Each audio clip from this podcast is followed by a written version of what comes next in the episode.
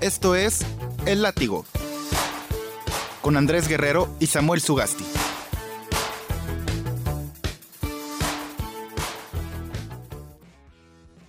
Una vez más, nos encontramos en este su espacio favorito. Y no es espacio de cositas, es el látigo, su programa de cabecera.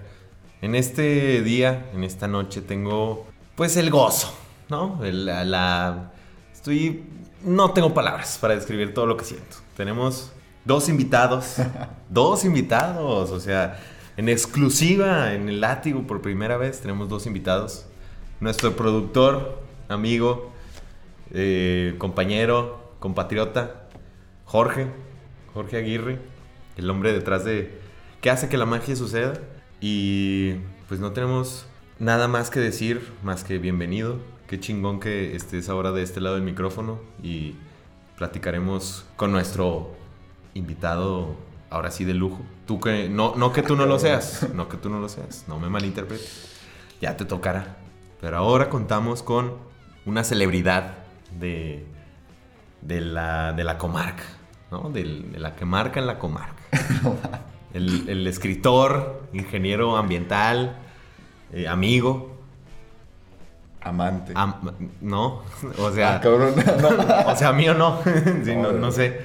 No sé si tienes ahí en tu. En tu. En tus baúles algún amante. Pero te tenemos a ti, Andrés. Amigo. Es nuestro deber como pseudo periodistas aficionados a entrevistarte a ti porque has hecho una pieza de valor de la cual eh, queremos que nos platiques más. Tu libro ya, sal- ya está a la venta. Nos, nos contarás más de eso. Pero ¿cómo están? ¿Cómo están después de esta locución alargada? No, pues bien, primero, muchas gracias, ¿no? Por incluirme en esto. Normalmente estoy ahí atrás, ¿no? Como productor, grabándolos, pero se siente bien estar detrás y que escuchen mi voz. Nuestros bellos ya- ya- o sea, que sepan, radioescuchas. Ya, que, sepan que no eres un güey mudo o que, o que no existes. Exactamente. Vaya. No, Aquí detrás, andamos. de, detrás del látigo hay muchísimas horas de producción, de trabajo, de horas nalga, lo que se llama. De edición. de edición, martillazos, todo eso. Este, entonces sí, es un, es un verdadero honor tenerte de este lado. Gracias, gracias. Y es un honor tenerte a ti. Bueno, ya tanto, De tan- este lado. tantos este, motes me han puesto muy nervioso. No, no te preocupes, güey. No te pongas nervioso. Todo casual, todo Seguimos casual. siendo, seguimos siendo No. normales. Oye, Andrés, antes de empezar a platicar de tu libro, que yo creo que hay muchas cosas que nos puedes compartir, que nos puedes decir. Vamos a, a empezar desde el principio, ¿no? Como debe ser.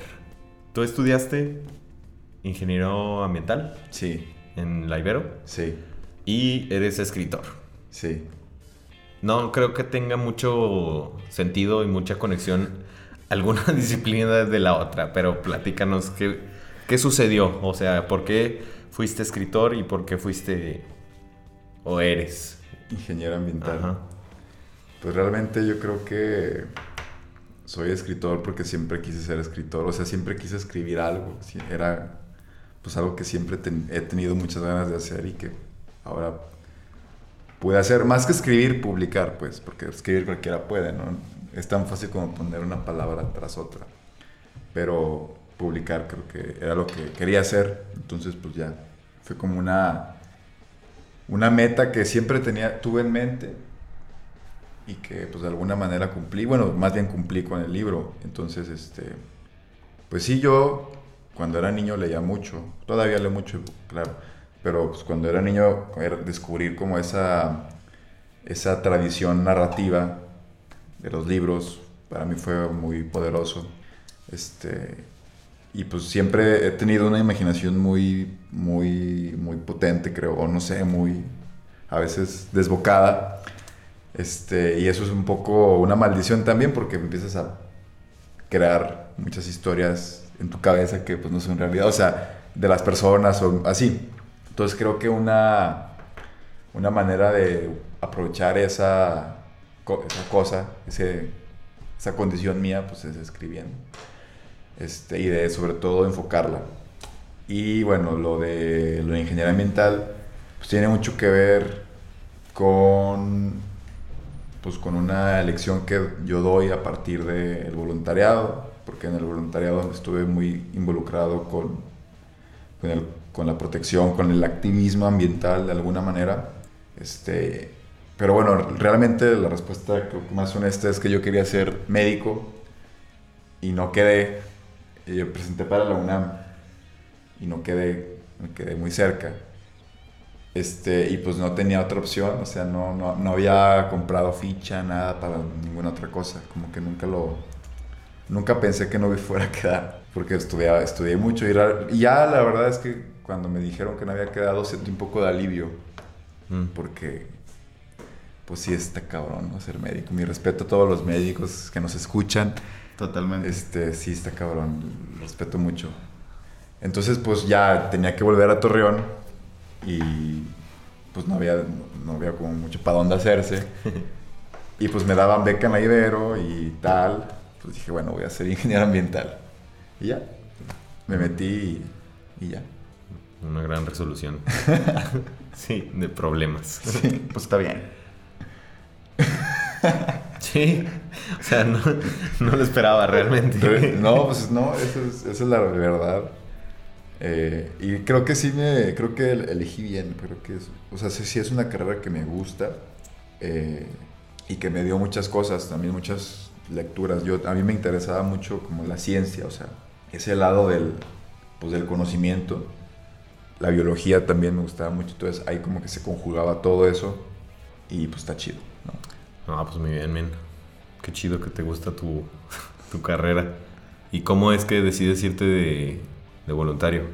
O sea, ¿cómo de todo, antes de ya este proceso académico que ya, Ya. ya libraste, eh, cómo decides, qué, qué motor te impulsa a irte de voluntario? ¿O qué dices como... Pues es una pregunta que tú me podrías ayudar a responder, porque tú también fuiste voluntario. Pero tú eres el entrevistado. No, bueno, pero para tener esa conversación, creo que es más interesante si nos acercamos a esa pregunta desde los juntos. Wow. Vaya, mucho no sé, amor aquí no, en el no vieron, estudio. no vieron, pero hubo una, Hubo una contacto conexión físico. Este, más allá de la... Pues no sé, yo creo que tenía mucho que ver con el ambiente en el que yo crecí, como un ambiente... Bueno, en, mi casa era muy... Siempre ha habido mucha libertad, ¿no?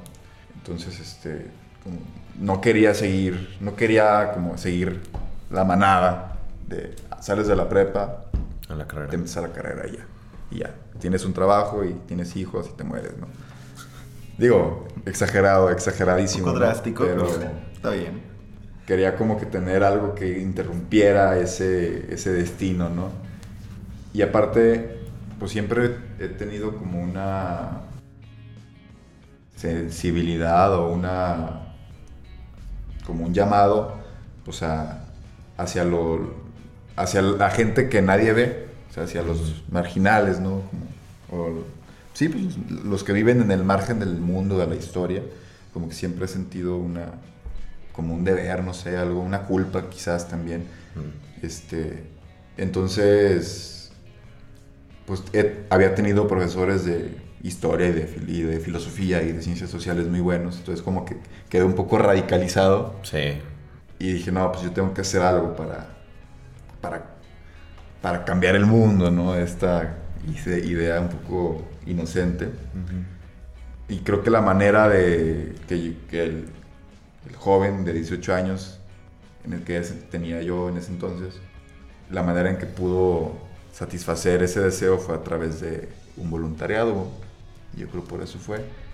Y pues también cierto como, pues no sé, cierto romanticismo de, ay, vamos a irnos acá y vamos a, Mm, A jugar. a jugar, a ser voluntarios, todo eso, a jugar a salvar el mundo y te, te encuentras con que está bien cabrón, ¿no? Sí, está bien, sí, bien cabrón. claro.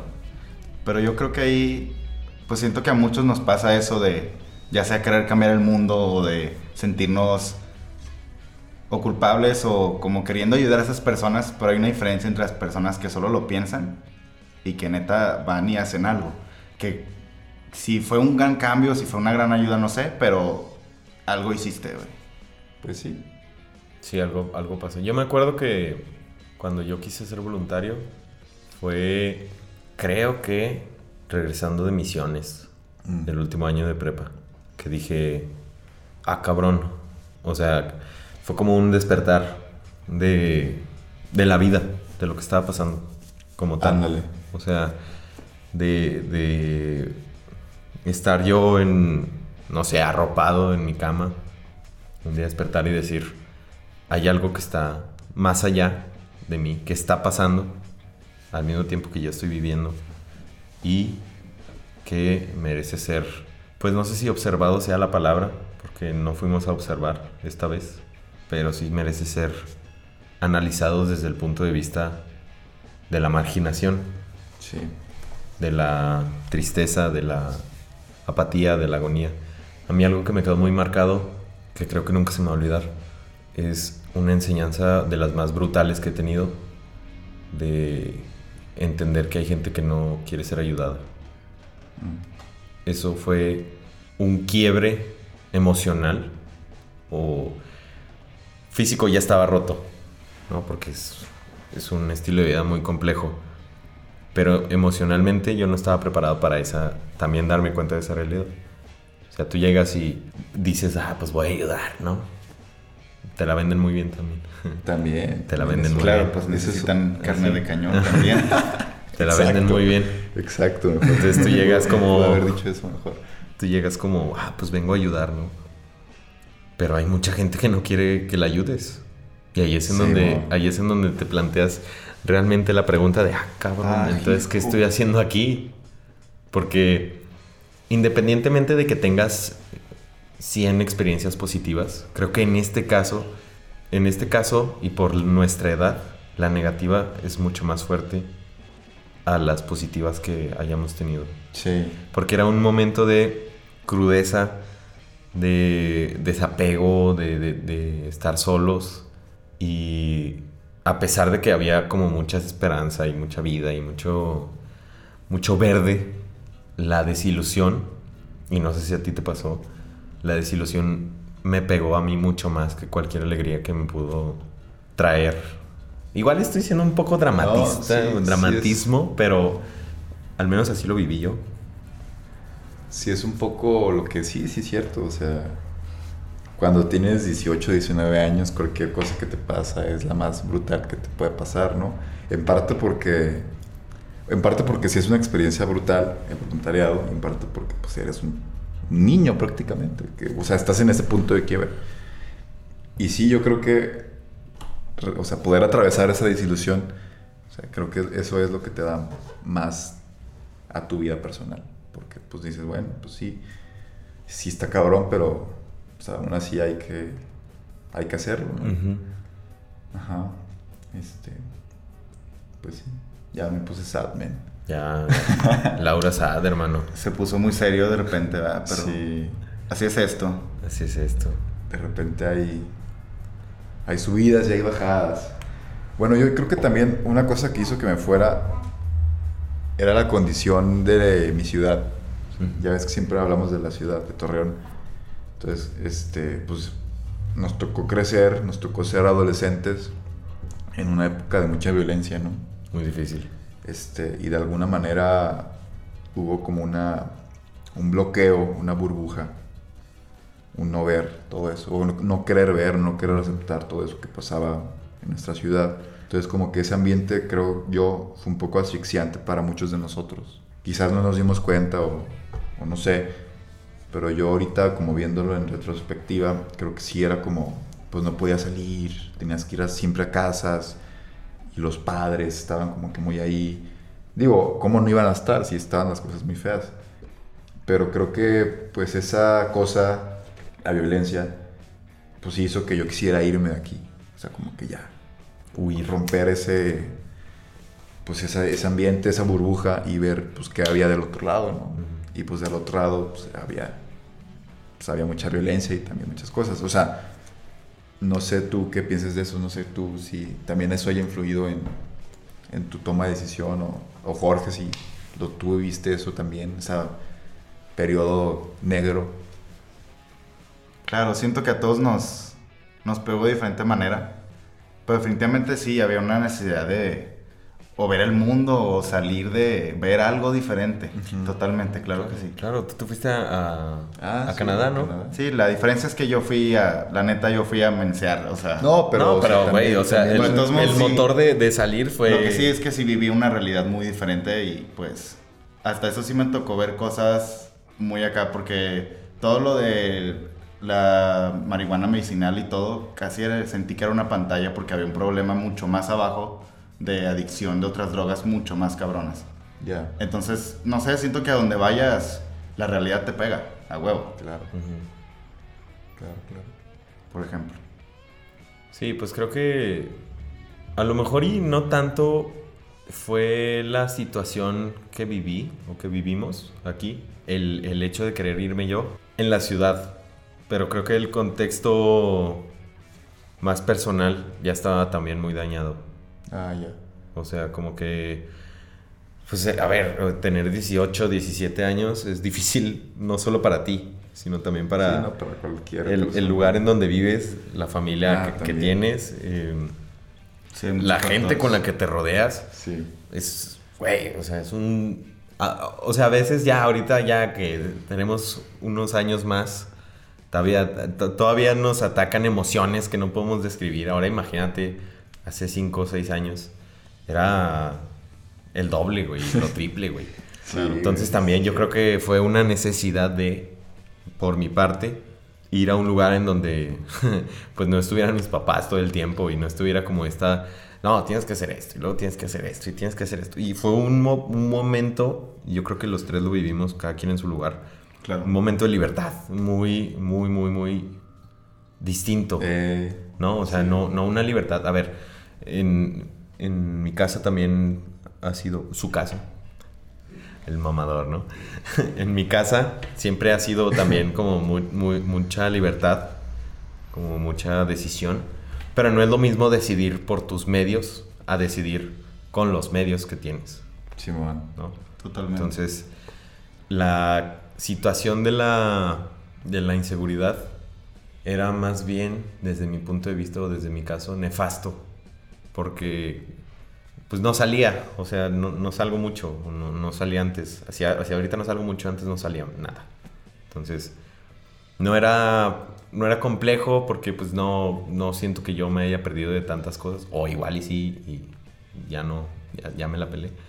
Pero no, este, no, no me pegó tanto. Era más bien nefasto, era nefasto escuchar eh, balaceras, Era incómodo. muertos. Ajá, era incómodo y era, escuchabas cosas y la paranoia y ya Claro. pensabas que eran no sé qué. Entonces, eso a mí también me fastidió mucho. Y sí, no me fui al lugar precisamente más seguro de México. o sea, creo Sí, que me fui a los que- lugares más difíciles y más inseguros. Pero pues hasta en eso cambiábamos de aire. Hasta en eso cambiábamos de rutina y hasta en eso cambiábamos de, de sí, muchas tal vez cosas. solo fue un factor más a agregarle a la razón por la que queríamos ver algo más. Ujú. ¿verdad? Yo lo que descubrí también porque pues en Canadá, en Estados Unidos todos te hacen la misma pregunta. Y en México sí es tan como dicen y pues yo les decía, güey, tú irías aquí a tal colonia, no me acuerdo cómo se llamaba, en, en Vancouver, con tu celular al aire y, y con tus billetes al aire. Claro que no, te asaltan. No importa dónde vayas, qué parte del mundo, siempre hay violencia, siempre hay gente mala, entre comillas, porque no sabemos por qué lo están haciendo. Ajá. Pero es lo mismo de lo que, lo que les decía, la realidad pues te va a pegar donde vayas. Claro que hay lugares más seguros que otros, ¿verdad? Pero Sí, sí. Pero al final de cuentas en todos lados hay, hay lo mismo. Y ya terminas tu... Bueno, cada quien terminó sus procesos. Terminas tu proceso de voluntariado. Ajá. Y en ese momento estuviste refugiado en la, en la literatura o estuviste refugiado en la escritura o te, te alejaste de eso como un, un momento, un rato, un periodo o cómo fue todo ese post. Pues cuando yo estaba de voluntariado, yo había empezado a escribir, este, pues como una historia que más bien era de ficción, pero que contaba, o sea, tenía una parte de ficción y una parte de realidad, ¿no? Este, entonces un día dije, pues yo dije, pues si este güey yo tenía un libro de Roberto Bolaño. Siempre lo, lo- lo- lo- ya no lo leo tanto, fíjate, pero... Podemos hablar de él si quieres, porque tiene un valor especial Sí, en, sí, sí. en mi corazón. Sí, yo también lo leí. Ah, excelente.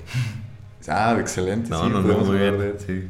Siempre, pues siempre lo cargaba, ¿no? Era el- una novelota que se llama 2666.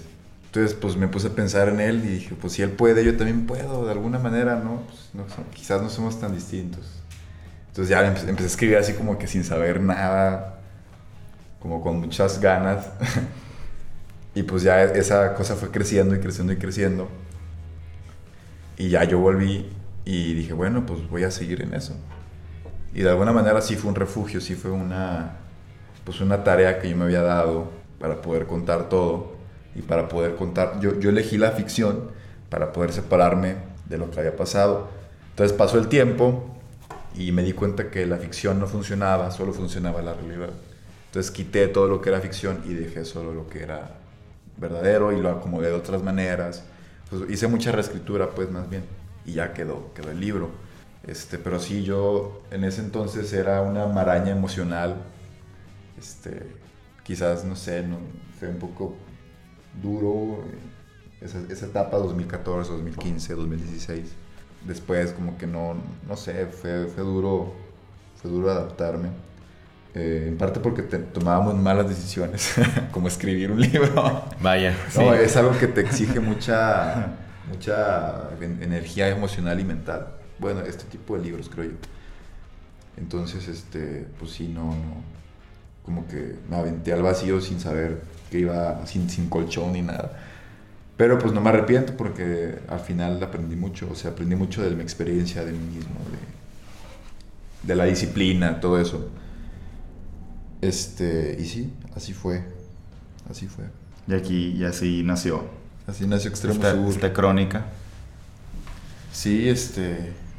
Pues sí, al final no tenía caso dejar la ficción, pues no. Y para empezar iba a ser más difícil que me lo quisieran publicar. Sí. Una crónica, una crónica ahorita es más marketingneada. Marketinera. marketinera, la, una- la verdad, la verdad. Entonces también, también por eso fue la decisión. Pero claro, o sea, creo que el texto funciona mejor así que, que la novela. Quizás la novela, pues ahí se quede para siempre.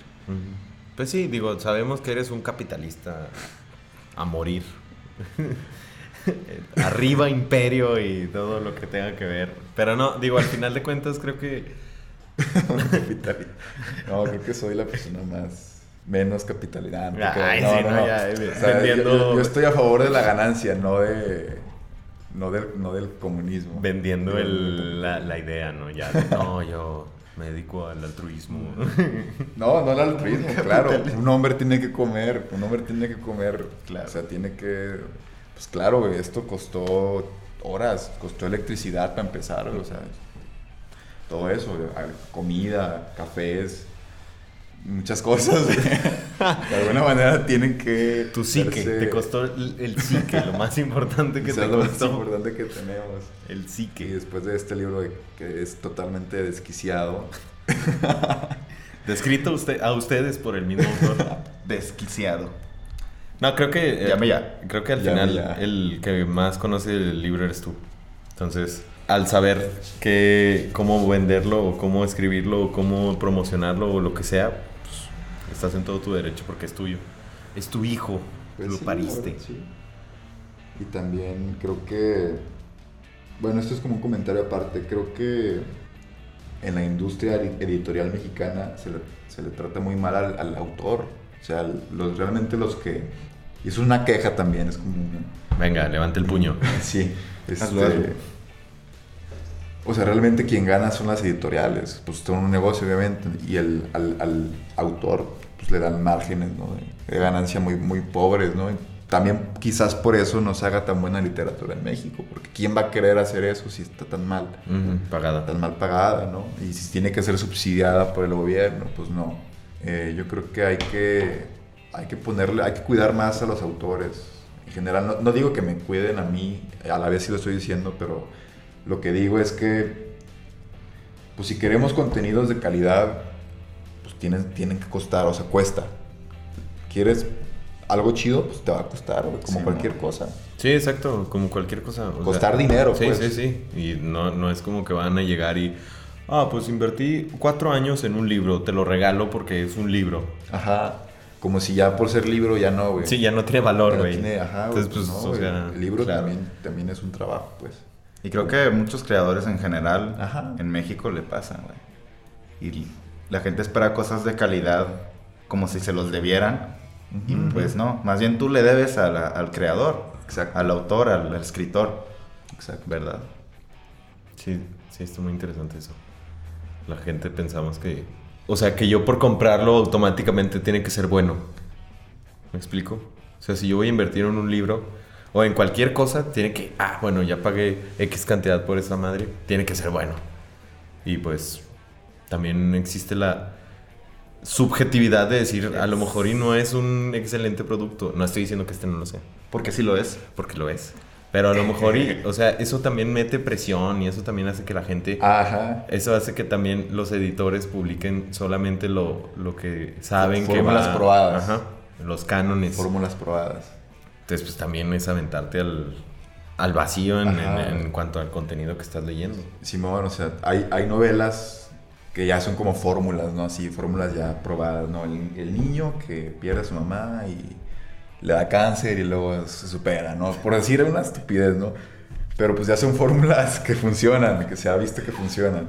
Y ya cuando, Sí, sí. cuando tú te desvías un poquito como autor de esa historia probada y quieres experimentar y ir a donde nadie ha ido, Ya no creen pues en ya, ti, ¿no? Esto no se puede vender, güey. Digo, hay ex- excepciones, claro, pero en general no.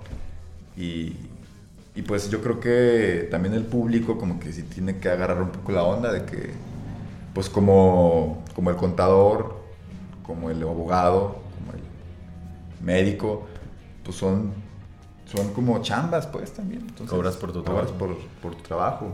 Entonces, este, apoyen a sus artistas locales, denles dinero. Oye, y antes de Yes, publicar, please. o sea, publicaste con Ibero. Con la Ibero. Libro. El libro está... Antes de la Ibero, ¿buscaste alguna otra, otra editorial o, o no tanto? Yo, el- la novela, o sea, el, libro cuando era una novela, o más bien la historia cuando era una novela, eh, lo mandé a la editorial del Estado mexicano para jóvenes, la editorial Tierra Adentro. Este, pero no, nunca hubo, nunca hubo ahí una, un- una reciprocidad, un- un- una retroalimentación. Vaya. En parte porque lo mandé justo a final de sexenio. Entonces, pues ya, cuando lo mandas en esas, pues ya nadie te pela, güey. No, ya. obviamente. Estás muerto, hermano. Este, y aparte, pues quizás porque el texto ese el pasado, pues quizás no era tan bueno, el, de la- el que tenía ficción. Este, entonces, pues sí, realmente no, no. Lo que yo quería era que se publicara, si lo publicaba, no sé, Chachita, editorial Chachita, pues me daba igual, ¿no? Quería Editorial Tapita. editorial Tapita, Hay que hacer una editorial así, güey. Simón. Editorial Tapita. Jalo. Y pues la, la Ibero me hizo el favor de poner el dinero para la, para la, para la impresión. O sea, más que. Y el, el trabajo editorial de Jaime. Jaime Muñoz Vargas. Oye, Amén. antes de, antes de que nos Maestro. em- entremos, tengo un juego para ti. Un juego para ti. Uy, me gustan los juegos. Pre- eh, pensé en cinco escritores que sé que son de tu de tu agrado. Ajá. Entonces te lo voy a decir y me vas a decir lo primero que venga a tu mente. A. Simón, Juan Rulfo, Un perro. Un perro ladrando en la noche. Jack Kerouac, Una camioneta en el atardecer cruzando un campo. Bolaños, Una máquina de escribir siendo golpeada en la madrugada con, como con mucha energía. Y por último Dostoyevsky, Nieve. Nieve. Nieve y lodo. Nieve y Lodo. Digo, no- no- creo que no, no fuiste, o sea, dije la imagen que se vino a la mente. Sí, por eso. Bueno, Entonces, sí. Pues que él dijo nomás lo que se Bueno, Sí, ya, da igual, sí, da igual. Sí, exacto. está bien, está bien. O sea, dije Buen lo que se ejercicio. te venga a la mente. Entonces, pues, creo que a partir de esas imágenes hay muchas palabras que pueden salir de ahí. No, y son de mis favoritos, todos esos que dijiste, son de mis Yo conozco lo que estoy de diciendo. cabecera. Clarín. Clarín. ¿Quieres Ayer eh, fue la presentación de tu libro. Sí, hoy es 20 de marzo, ayer 19 de marzo. A- Ayer estuvo platicando el editor, precisamente Jaime Muñoz, y un amigo, Alfadir, Entrañable amigo. entrañable. Buen alfa. Eh, comentaron de. Bueno, se, se comentaba de leer el. La, La introducción. La introducción. No sé si te gustaría leerla o si quieres que. Este. No leerla para que. Nuestros amigos del látigo. Porque, pues. Creo que todos estamos en esta. En este carrusel de apoyar al. Al joven escritor Andrés Guerrero. Lo van a comprar. Bien trepados en el carrusel. Claro que sí, lo tienen que comprar. No sé si te gustaría eh, platicar algún, algún relato en específico, si te gustaría leer algo, o si prefieres darnos alguna probadita de lo que dijiste ayer, que- lo que tú prefieras. Pues a ver, voy a, voy a leer. Voy a leer una. No voy a leer ni de la presentación porque me da, Ay, le da me da pena. Este. Pero a ver, vamos a ver qué. ASMR, jóvenes. Ya está, a ver. Es el inicio de la segunda parte. No voy a leer todo, voy a leer una parte nada más. Déjalos picados. les voy a dar, para que entiendan el, el contexto. eh, yo llegué a un lugar que se llama Matlán de los Reyes. Está en el centro de Veracruz, muy cerca de Puebla y de Córdoba. Eh, y llegué exactamente para un evento que fue el décimo encuentro del movimiento de afectados por las presas y en defensa de los ríos. Entonces, este, querían construir una hidroeléctrica ahí en Amatlán. Entonces, pues cuando pasan esas, o sea, cuando quieren hacer un proyecto así, muchas veces tienen que sacar a la gente de sus tierras para poder inundarlas, inundarlas y hacer la presa, ¿no? Todo eso. Entonces, pues, pues está culero, güey. O sea, pues yo vivo aquí, ¿por qué me van a quitar? Entonces mucha gente se opone al proyecto. Están en su derecho, ¿no? Totalmente. Y qué bueno que lo hacen. Entonces, total, una de las personas que se oponía eh, era un artesano que además estaba como muy en contacto con los rituales mayas, bueno, aztecas más bien, los, ri- los rituales indígenas. Eh, entonces había preparado un ritual para la ceremonia de, in- de inicio del MAPDER, del encuentro este, y un día antes del, del encuentro fue asesinado. Entonces, este, pues ya, como eh, un mensaje más claro no te pueden dar. Entonces mi, mi voluntariado iba a estar ahí, ¿no? Iba a ser eso, iba a estar en el, en el colectivo que se oponía a la hidroeléctrica que acababa de tener un miembro asesinado, ¿no? Entonces, pues obviamente parte de una decisión fue pues, que no iba a poder estar ahí, ya, o sea, en, e- en ese, en ese proyecto. Entonces, voy a leer ya. Dice, los miembros del colectivo fuimos hostigados. Nuestros teléfonos sonaban en la madrugada y en el identificador siempre eran números que aparecían arrancados de la parte oscura de la sección amarilla. Éramos vigilados constantemente. Las mujeres, las mujeres eran seguidas, nuestras casas fotografiadas. Incluso al sacerdote de la parroquia le mandaron decir que se cuidara. La situación era francamente insostenible y a mí, a pesar de que justo quería ese aire de revolución, de guerrilla, la emoción que tanto buscaba, la realidad que llega y te muerde en la frente, todo aquello me aterraba. Claro, no tanto como al director del voluntariado, quien por las buenas pidió que me dedicara a labores más discretas. Yo no tuve problemas. No hay que olvidar ahí, no hay que olvidar que ahí mismo, en el municipio de Matlán de los Reyes, están las patronas, el grupo de mujeres heroicas que ofrecen comida a los migrantes que viajan agazapados en la bestia, el tren. Esto poca gente lo sabe, pero hay un segundo grupo de mujeres que alimenta a los migrantes. Ambos grupos son familia y precisamente por eso es por lo que se separaron. Roces internos, desilusiones y decepciones. Lo que todos conocemos, vaya, pero ahora con migrantes hambrientos dentro de la ecuación. El grupo en cuestión se llama Vive Migrante. En Vive Migrante las labores se reducían a llamar diariamente al albergue en Tierra Blanca para contar migrantes, preparar arroz o tamales de frijol, embolsar pan, embotellar agua y esperar el tren, cosa que podía alargarse hasta entrada la noche, pero que cuando sucedía era algo que no sé en qué categoría poner, más que en un acto de santidad.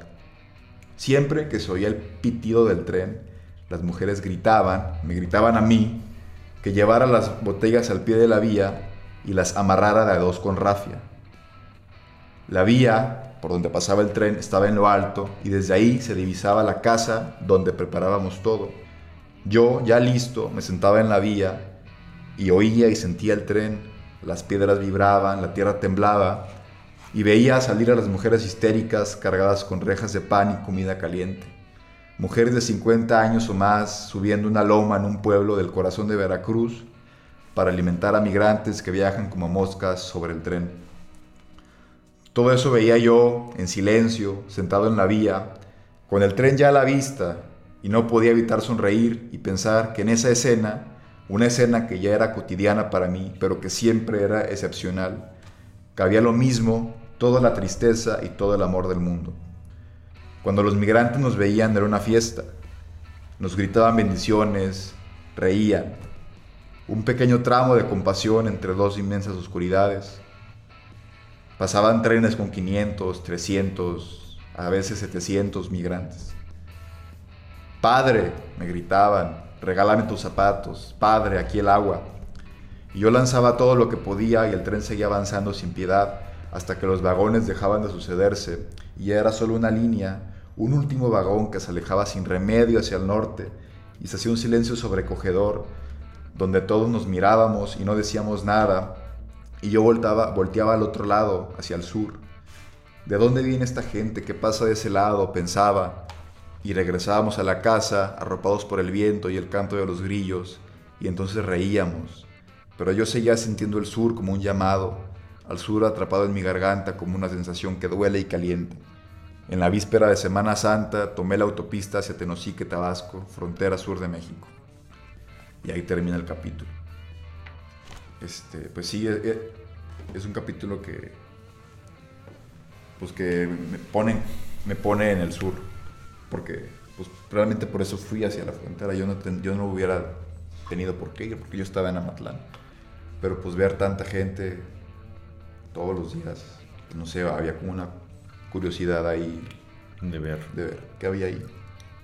¿Qué opiniones tienes del, del libro en cuestión? Puedo decir que me gustó. Eh, es una lectura grata. Creo que nuestro amigo Andrés creo que tiene, tiene talento, la verdad. Vale decirlo. Definitivamente debería seguir escribiendo, amigo. Pienso yo. Aunque por más titánica que sea la tarea, estaría chido leer más de ti, la verdad. Ah, pues muchas gracias. Pero ahí ya es tu decisión, claro. no, sí, sí me gustaría por más, por más pedas que te vayas a perder, por más novias que vayas a dejar o hayas dejado en el camino. Sí, eches la sal sí, mi compa. Sí, hubo una... Bueno, ya... Hasta ahí le dejamos. Hasta ahí le dejamos. Pero en general, o sea, fue un contenido hasta cierto punto impactante. No sé si impactante es la palabra, pero sí. Yo creo que, pues no sé, de cierta forma siento que viví lo que tú pudiste vivir a través de tus palabras. Y creo que eso es lo más chido de leer cualquier cosa, ¿no? Te transportas ahí. Y más que nada pensé de que, qué pedo, o sea, me imaginé ahí en tu situación y qué fuerte, qué fuerte. Pues muchas gracias, amigo, por, por tus palabras. Las aprecio mucho. A ti, amigo, por tu libro. No, ya está, Pues yo está el ya- puro amor en una cita, una cita romántica, romántica. de Pues yo creo que ya va siendo hora de que ya, pues, es- ya es hora de, de aires, giro. de giros. Esos fueron mis manos frotándose para los que no pueden no pueden vernos. Ah, pues qué giro le damos. Pues vamos a hablar con Jorge ahora. Ya una vez terminando tu, tu eh, introducción al libro, que al final nos vas a decir en dónde lo podemos buscar, comprar, conseguir. Eh, si mandamos a una horda de, de jóvenes y chicas a tu casa para que te estén hostigando durante toda la mañana, madrugada, noche. En un momento nos dirás todo lo que podemos hacer.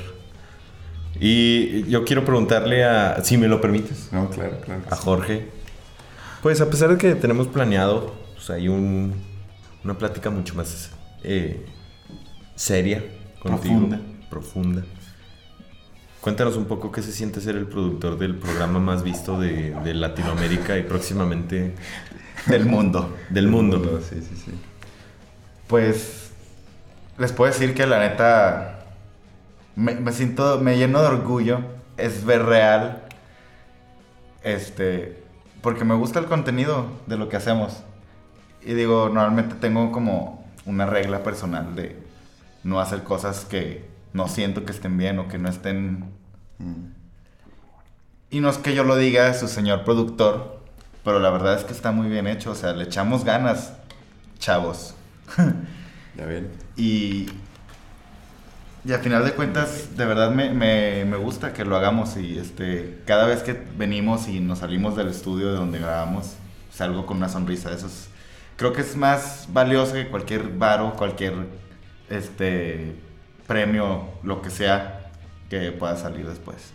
Sí, yo también siempre que salgo de aquí salgo bien contento. Está muy chido. Y también pues lo que hacemos de invitar a gente local que, que nos hable de lo que hacen, creo que también eso da mucho valor y pues espero que siga creciendo.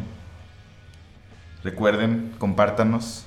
Sí, y si conocen a alguien que estaría chido que viniera, comenten ahí, mándenos su recomendación. más chida. Amigos, no sé si sepan, pero el látigo ya tiene página en Instagram. Ah, creo que sí. claro que sí, sí. es cuestión de que abran su Instagram, busquen el látigo y follow, ¿no? Porque ahí es en donde pueden contactarnos directamente. Ahí es Por en donde DM. pueden hablar y decirnos, oigan, hijos de la chingada, yo tengo algo que decirles. Y ahí es en donde... Y aquí es donde usted puede pasar y nos viene a decir lo que nos quiere decir. Sí, de verdad es una herramienta sumamente satisfactoria porque hay un contacto directo con las personas con las que quieres tratar o, o quieren tratar contigo. Entonces, sin miedo al éxito, jóvenes. Andrés escribió su libro y lo está promocionando. Jorge está haciendo muchos proyectos, está ayudándonos en el látigo, estamos haciendo cosas. Anímense. Lo peor que puede pasar es que Nada, nada es lo peor que puede pasar. Exacto. O sea, nada es lo peor que puede pasar. Andrés está guapo. O sea, eso aporta mucho a la conversación. Yo hago preguntas medianamente buenas. Tenemos gran producción. Tenemos ahí a la, a la chica de los, de los audífonos. ¿No? A la chica de los audífonos. Que nos está apoyando en esta afamada sesión de las... De las ya la nueva sesión de las preguntas. Esto es como que una, una sesión de mini aniversario, ¿no? O sea, porque estamos... Se puede decir. Sí, sí, eh, sí, estamos festejando Estamos esta- festejando esta vida. Comenzó como algo muy pequeño, Sí. no teníamos dónde grabar, nos la rifábamos en Ibero. ¿Y quién será esa chica de los audífonos? Yo no escuché. No importa, eso no importa. Es una becaria, es becaria, sí, la agarramos de la comunicación de Ibero. Mi queridísima novia, Ana Paula de la Parra, nos está apoyando esta noche. Sí, una becaria. Ahí contratamos. Le damos tacos. cuando. cálmese. No, es broma, nos está apoyando mucho también. Mucho, mucho. Entonces, es como nuestra mini sesión de, de aniversario, porque sí, güey, o sea, lo que decías, empezamos como... Empezamos grabando En la sala de Andrés, en la sala de tu Sí, casa. sí, sí. Con unos micrófonos. micrófonos. medio gachos, pero medio que gachos, servían. Y, y empezamos hablando. Simón, y ahorita. Y aquí ya, estamos. No, ya tenemos este un espacio, espacio mucho más profesional. Entonces, pues está padre. Oye, Jorge, yo te quería preguntar, ¿cómo es editar un contenido? O sea, ¿qué, qué sientes como alguna, digamos, responsabilidad? Porque bueno, creo yo a veces que es muy fácil dejar lo que tú quieres que salga, pero dejarlo auténtico creo que es lo más complicado, ¿no? O- Claro. o qué- qué- ¿Cuál es tu parámetro? Pues lo primero es escuchar, o sea, lo escucho corrido y veo dónde, o sea, qué cosas puedo quitar para que suene mejor, más, más como fluido. Y sí, la neta hay que ser una madre despiadada. En, en específico aquí no hay muchas cosas que puedo quitar porque le quitaría coherencia, ¿no? Pero por ejemplo, cuando uno edita video o, las fotos, no puedes quedarte, estas dos me gustan, pero son casi iguales, o no sé. Tienes que eliminar las que no sirvan. Igualmente en el audio, pues lo que no se oiga bien, este, no hay de otras, tiene que ir. ¿Sabes? Que no ha pasado, la verdad, este. Así como que neta quitar partes de lo que han hablado, no, no ha pasado en sí. Pero pues muchas cosas que pasan, también los ruidos que de repente pasa el carro, los perros ladrando. ¿Cuál es la parte más difícil de la edición para ti? Parte más difícil. O sea, o, o igual y no difícil, pero que te lleva más tiempo. Pues yo creo que eso, o sea, es que una vez que lo escucho la primera vez y ya sé qué es lo que quiero ir quitando, volumen que tengo que subir o bajar, yo creo que eso es lo que más me lleva tiempo. El quitar cada cosa que no se escuchó bien, cada pedacito que tal vez puede sonar mejor. Y el eco, el eco es una maldita perra. Este, Es una maldita perra. Ya lo último, ya una vez que está limpio, ya me gustó cómo suena y que ya le puse todos los efectos que le, que le pude poner para que sonara chido. Ya lo último es lo más fácil. Ya lo último de acomodarlo, de poner el intro, poner la música que queremos que suene en medio, ¿no? Mientras ustedes hablan. En este caso hablamos. y la rola que siempre recomendamos al final, esa parte ya es lo, lo sencillo, sale. Pero sí, yo creo que lo que más me tardo es limpiar el audio. Y que ahorita que dices de la música, ¿qué canción vas a poner en esta parte? O sea, ahorita que tú estás aquí hablando, ¿vas a tomar como decisiones más personales para la música? Es una buena pregunta, amigo. Pero, no, sé, o sea, sí pensándolo así ahorita, la verdad no tengo idea. Ya. Normalmente sí intento buscar canciones que queden un poco con el mood. Principalmente uso instrumentales. Porque la voz de fondo se puede. Pues puede confundir o puede pues, hacer que no se escuche también nuestras voces. ¿Verdad? Eh, a veces intento usar canciones que no tengan como. ¿Cómo se dice? Como trademark. Como copyright, copyright. Más bien, por así decir. Pero no siempre se puede. O sea, es más fácil usar canciones que pues ya conoces, ¿no? Pero como es de fondo y no estamos en sí como promocionándonos o así usando esa, ese contenido, no pasa nada. Mm.